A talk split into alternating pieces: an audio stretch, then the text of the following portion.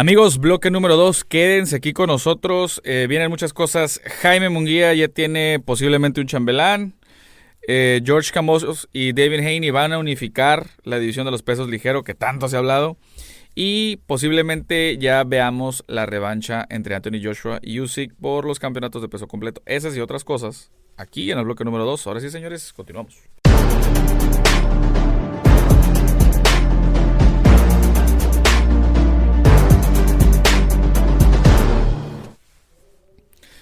One, two, one, two, three. Y bueno, amigos, a ver, Jaime Munguía. Tanto se estuvo diciendo de que por qué no peleó con Charlo y que esto. Yo me imagino que ya todo mundo sabe, ya todo mundo sabe, por qué no se dio esa pelea.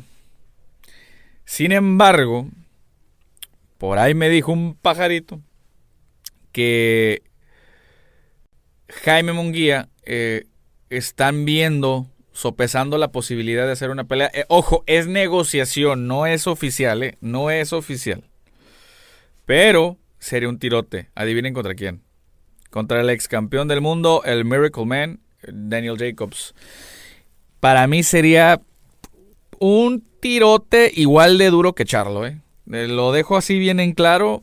Danny Jacobs es un peleador sumamente duro. Si no me creen, pregúntenselo a Gennady Golovkin, pregúntenselo al Canelo, pregúntenselo a Gabe Rosado. Es un peleador que literalmente ha peleado con todos. Y es un peleador muy, muy duro. Bastante, bastante complicado. Sí, eh, perdió contra, contra John Ryder en Inglaterra no hace mucho. Pero eso no le quita la peligrosidad a Jaime Munguía, ¿eh? Eh, eso hay que dejarlo bien en claro, porque según esa pelea de John Ryder fue en 168 libras. Daniel Jacobs es literalmente una piedra, una roca en las 160 libras. Para quien diga, no, pero pues es que si no es Charlo, no, no, no. Si esta pelea se llega a cerrar, creo que va a tener un montón de mérito para Jaime Munguía, porque ni siquiera es una pelea titular y va contra un peleador muy, muy, muy duro que algunas personas vieron a Daniel Jacobs ganarle a Gennady Golovkin. Fue una, fue una pelea bastante cerrada. A Canelo no, Canelo sí le ganó bien, pero fue una pelea durísima. Fue una pelea muy dura también, la que hizo con Golovkin y hay otras que ha hecho.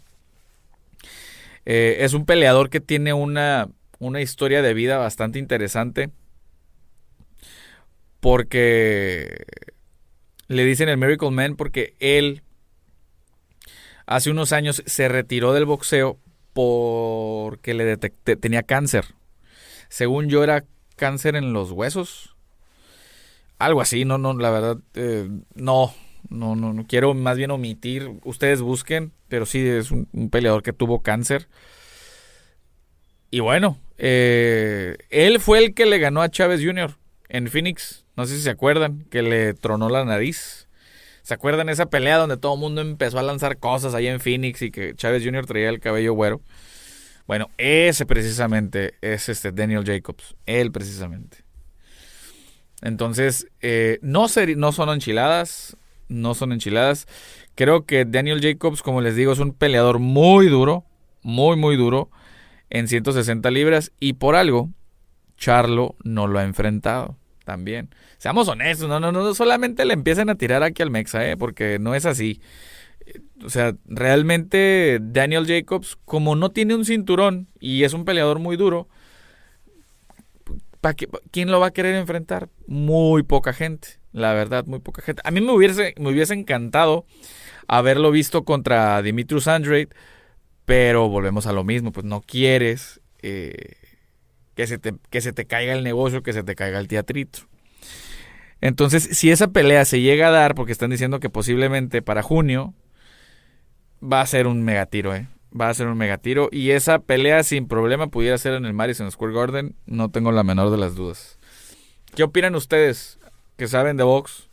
Y los que no sepan, léanle, vean el récord y vean las peleas de Daniel Jacobs y díganme qué opinan. Dejen los comentarios.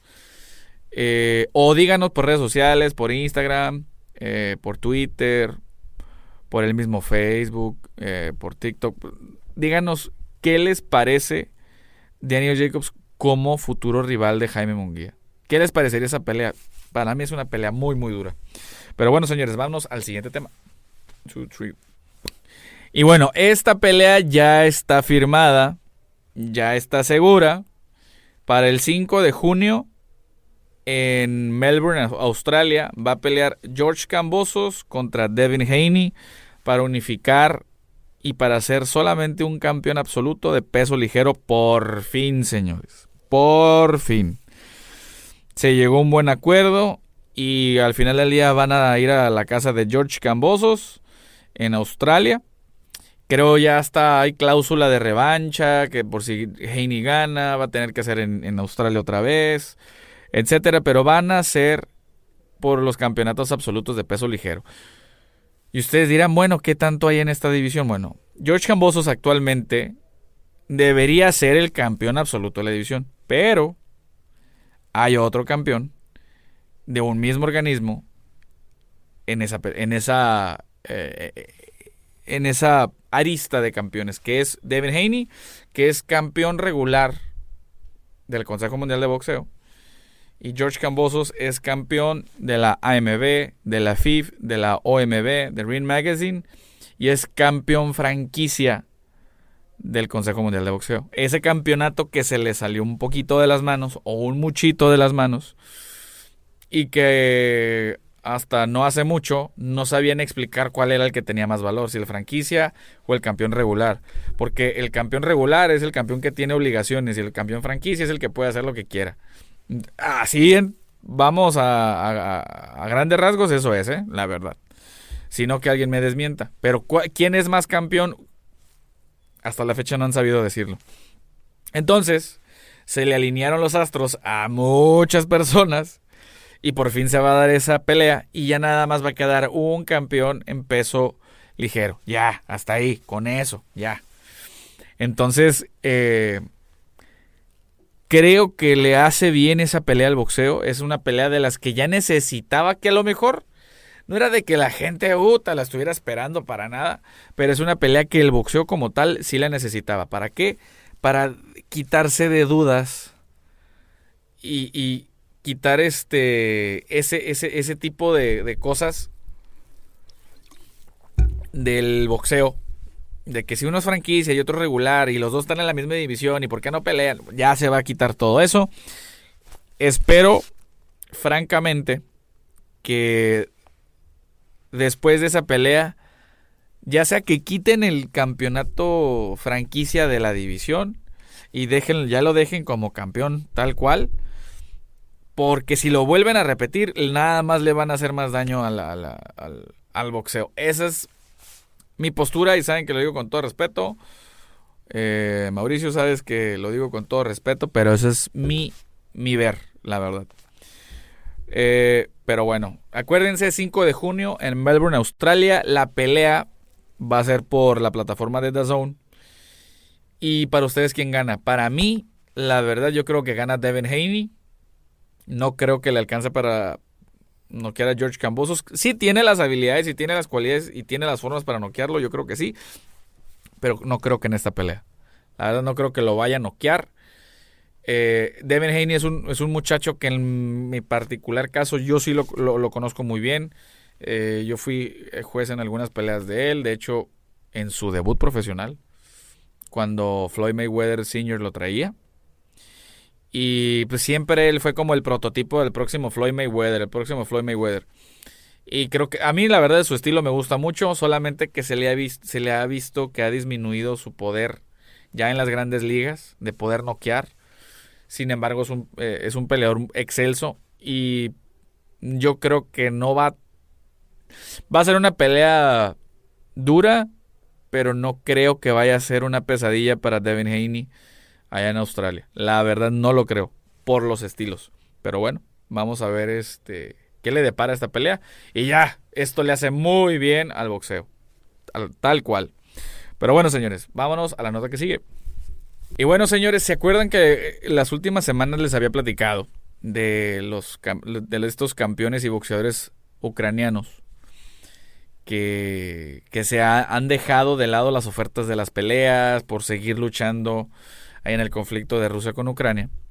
Pero bueno, oficialmente eh, Alexander Usyk, el campeón casi absoluto de peso completo, eh, dijo, señores, yo me voy a tener que salir del país para ir a prepararme para pelear la revancha contra Anthony Joshua y creo que voy a poder ayudarles más si estoy fuera que solamente si estoy aquí con una ametralladora. Tiene toda la razón porque al final del día eh, él se puede comprometer con su pueblo, con su gente, con su país y a lo mejor hacer algún tipo de ayuda monetaria, de alguna otra manera.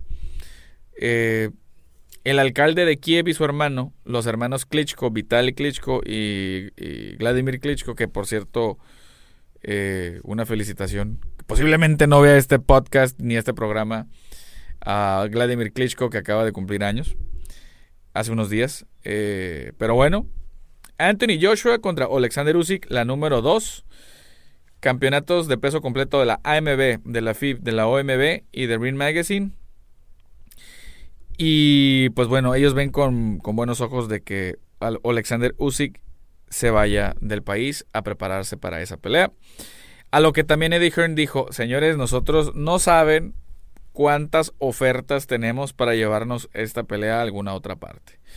Desde Estados Unidos, eh, Inglaterra obviamente, el Medio Oriente, que tienen alrededor de 5 o 6 ofertas entre esos tres países. Eh, me imagino que van a salir muchas otras. Pero bueno, vamos a ver eh, qué le depara. Yo creo que esa pelea va a terminar siendo en Medio Oriente donde literalmente te avientan carretas y carretas de dinero por hacer las peleas allá, las peleas de grande perfil. Pero bueno, eh, vámonos a cerrar el bloque número 2 con la siguiente nota. Y bueno, señores, ya para terminar el bloque número 2, acuérdense, me imagino que saben, y si no, a lo mejor pregúntenle a su hermanito o a su hijo, quién es Jake Paul, un youtuber por ahí que también tiene un hermano. Bueno, hay una situación entre eh, se dio una situación entre el cantante, el rapero Kanye West y Pete o Pete Davidson, es un comediante americano, eh, donde hacía alusión como de que había salido con o había tenido algo que ver con, con Kim Kardashian. Y a lo que se enfrascaron ahí en un tema, un pleito de mensajes y pues ni corto ni perezoso mi amigo Jake Paul sale y, les ofrece 30 millones de dólares a cada uno por pelear más bonos de pay-per-view en una pelea de boxeo, creo a 8 rounds. Y pues, obviamente es nada más para colgarse del tema. Este, imagino que ustedes van a ver o ya han de haber visto esa nota. Y la verdad es de que es pura parafernalia y pues es puro puro show, como dicen vulgarmente, ¿no? Pero bueno, eh, ¿ustedes qué opinan que los youtubers cada vez empiezan a agarrar un poco más de relevancia? Porque esa es la realidad, ¿eh? Que los youtubers empiezan a agarrar un poco más de relevancia en el mundo del boxeo y hagan su famosísimo hit and run, ¿no? Entonces, creo que Jake Paul, pero sobre todo la gente que maneja lo que es MVP Promotions, eh, lo está cada vez metiendo, metiendo, metiendo más al boxeo. Y puede ser una bola de nieve, señores, que si no le ponen un límite, pueden venir cosas no muy gratas para el deporte. También hay cosas muy buenas que, por ejemplo, cuando hacen estos números tan grandes y todo eso, al final del día arrastran otra audiencia al boxeo y eso es bueno. Pero también hay que analizar si esa misma audiencia se retiene o simplemente llegan, pagan y se van.